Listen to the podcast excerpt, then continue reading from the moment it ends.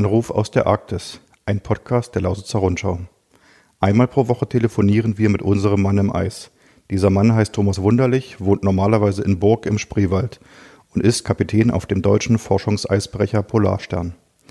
Die Polarstern befindet sich gerade auf der größten Arktis-Expedition aller Zeiten. Ein Jahr lang erforschen Wissenschaftler am Nordpol den Klimawandel. Ich, Daniel Steiger, Reporter bei der Lausitzer Rundschau, rede mit Thomas Wunderlich zum Beispiel über seine Aufgaben an Bord, erste Forschungsergebnisse oder das Leben und Arbeiten im ewigen Eis.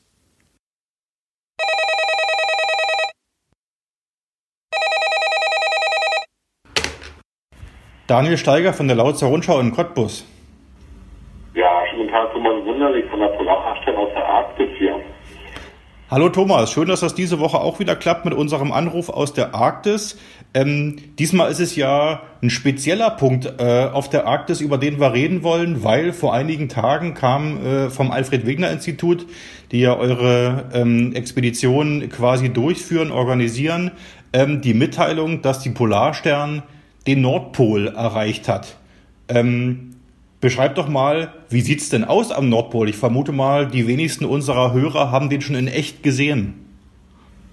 Ja, äh, das glaube ich. Und äh, ich will da jetzt nicht ernüchtern klingen, aber man geht natürlich eher mit so einer äh, psychologischen Vorstellung an diesen äh, doch extremen Punkt, äh, ja, positionsförmlich.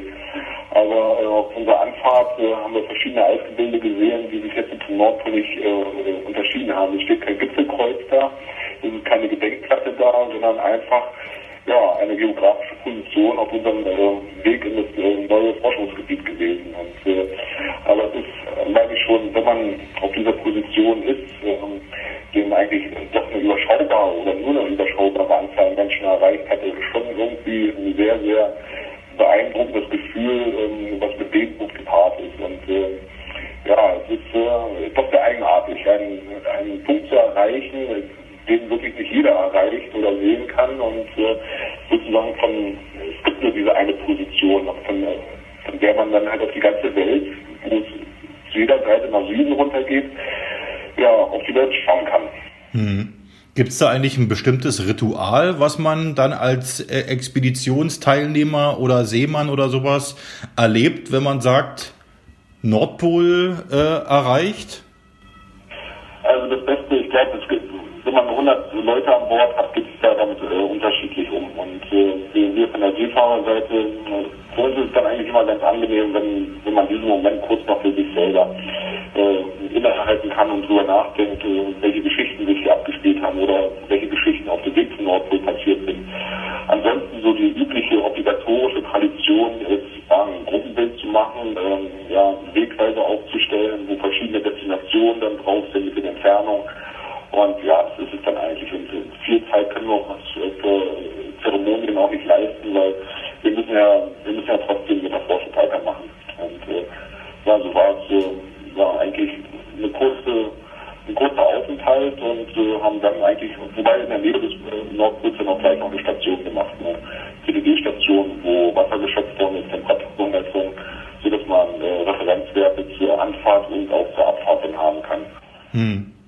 Ging dir eine ganz bestimmte Geschichte durch den Kopf, weil du sagst, äh, man denkt da auch manchmal zurück so an frühere Expeditionen oder historische Ereignisse.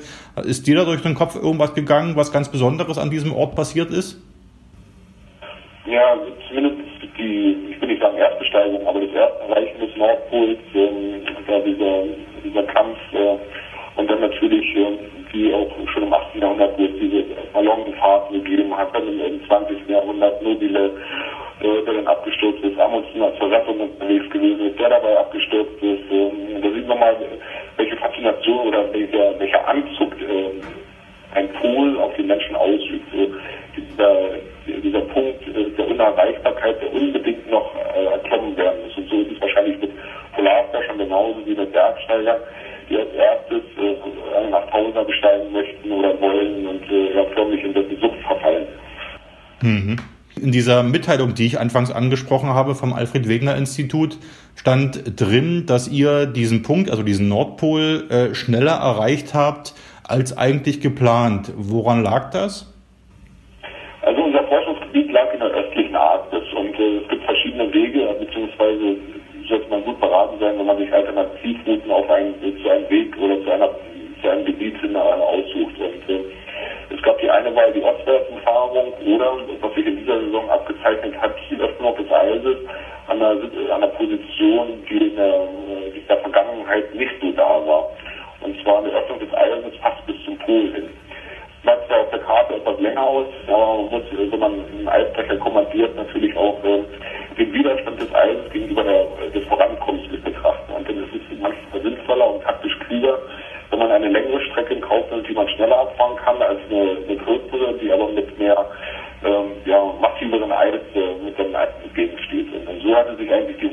ergeben.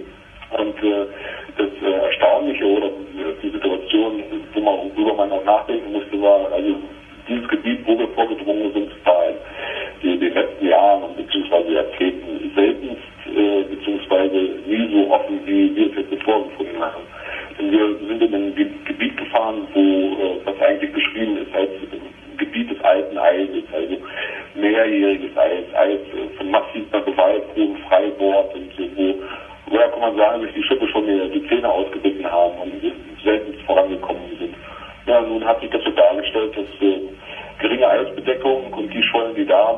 die ohne Probleme mit äh, geringer Maschinenleistung durchfahren werden, stark angebaut, durchgeschmolzen.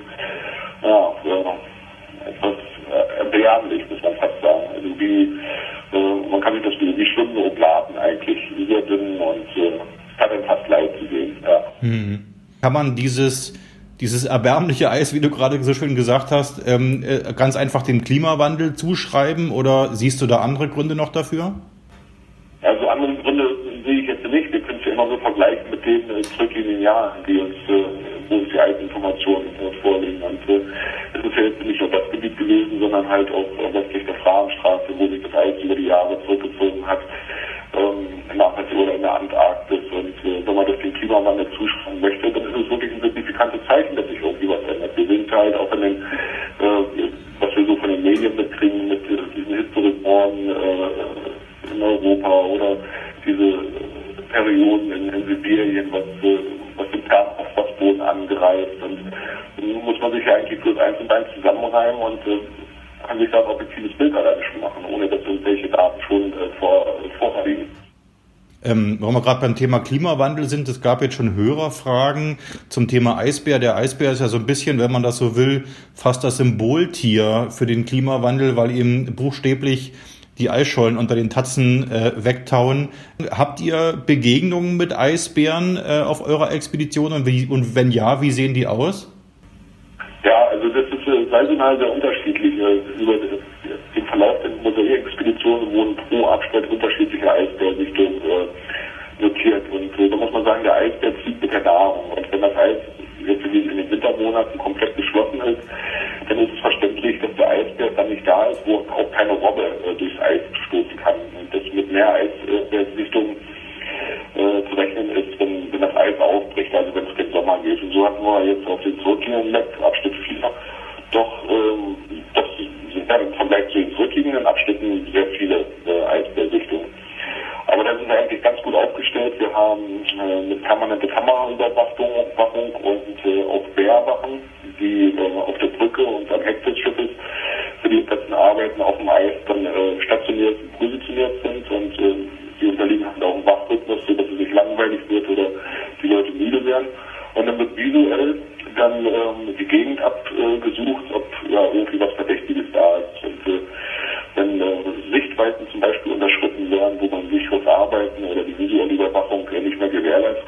die Arbeit noch eingestellt werden, dann werden die Wissenschaftler wieder zum Schiff zurückgerufen und äh, müssen dann ausharren, bis die Sicht äh, sich bessert und ja.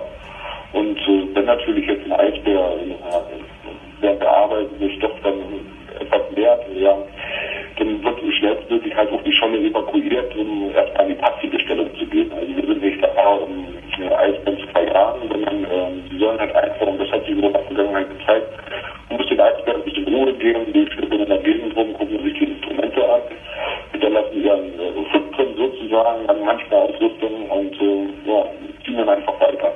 Mhm. Und man muss weil bestimmt die Frage sich gleich anschließt, wie die Eisbären alle ausgesehen haben. Äh, also die, die wir gesehen haben, die waren alle gut genährt.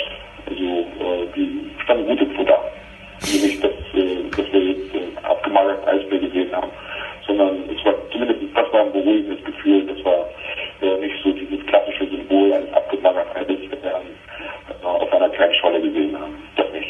Okay. Was sieht man ansonsten außer gut genährte Eisbären ähm, so an Tieren auf so einer Expedition? Also es sind sehr viele Eisvögel ähm, da, die halt dann auch weiter von sich vom Festland entfernt, sobald sich das Eis öffnet, weil es entwickelt sich im Sommer, entwickelt sich eine ganz gewisse Biomasse unter dem Eis. Also wenn das Eis schmilzt, dann dreht sich das Eis, die Biomasse kommt vor, äh, die kleinen Fischchen sind an der Oberfläche, sodass äh, die Vögel halt auch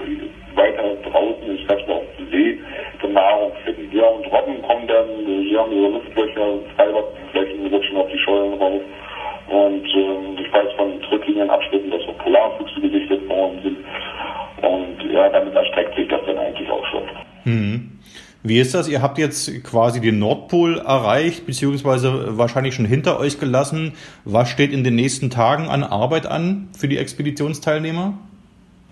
Also wir haben den Nordpol jetzt bereits hinter, hinter uns gelassen, das ist richtig. Und ähm, wir sind dann zügig weiter nach Süd gefahren, auf 105 Grad Ost. Und haben dann so nach zwei Tagen Fahrt haben wir wieder einen Schollenbereich gefunden. Das ist dann natürlich dann erstmal von der Wissenschaft ähm, ja, vermessen, exploriert worden. Äh, ob das so im Sinne der, der Fortführung der Mosaik-Driftexpedition äh, ist. Und äh, ja, das Eis, was wir jetzt hier haben, das wird momentan gerade, jetzt gerade in dem Moment wieder durch die Wissenschaft besiedelt. Also ein Großteil der Instrumente sind wieder ausgebracht, Infrastruktur steht und äh, ja, es wird wieder fleißig geforscht. Okay. In den letzten äh, Wochen habe ich dich immer als Abschlussfrage gefragt, was es bei dir heute auf dem Mittagessen-Teller gab. Das mache ich heute mal nicht, sondern ich frage heute mal was anderes. Ähm, ihr habt ja äh, zuletzt äh, vor ein paar Tagen oder vielleicht sind es zwei Wochen her ähm, eure letzte Versorgungs- ähm, Strecke oder eure letzte Versorgungsbesuch gehabt, wo der russische Eisbrecher bei euch war. Und der bringt ja nicht bloß neue Besatzungsmitglieder, da wird ein Tausch durchgeführt, sondern auch Proviant. Was war da an Bord, ähm, was bei euch schon äh, davor äh, ein bisschen zur Neige ging, worauf du dich am meisten gefreut hast, was mal wieder frisch zu essen?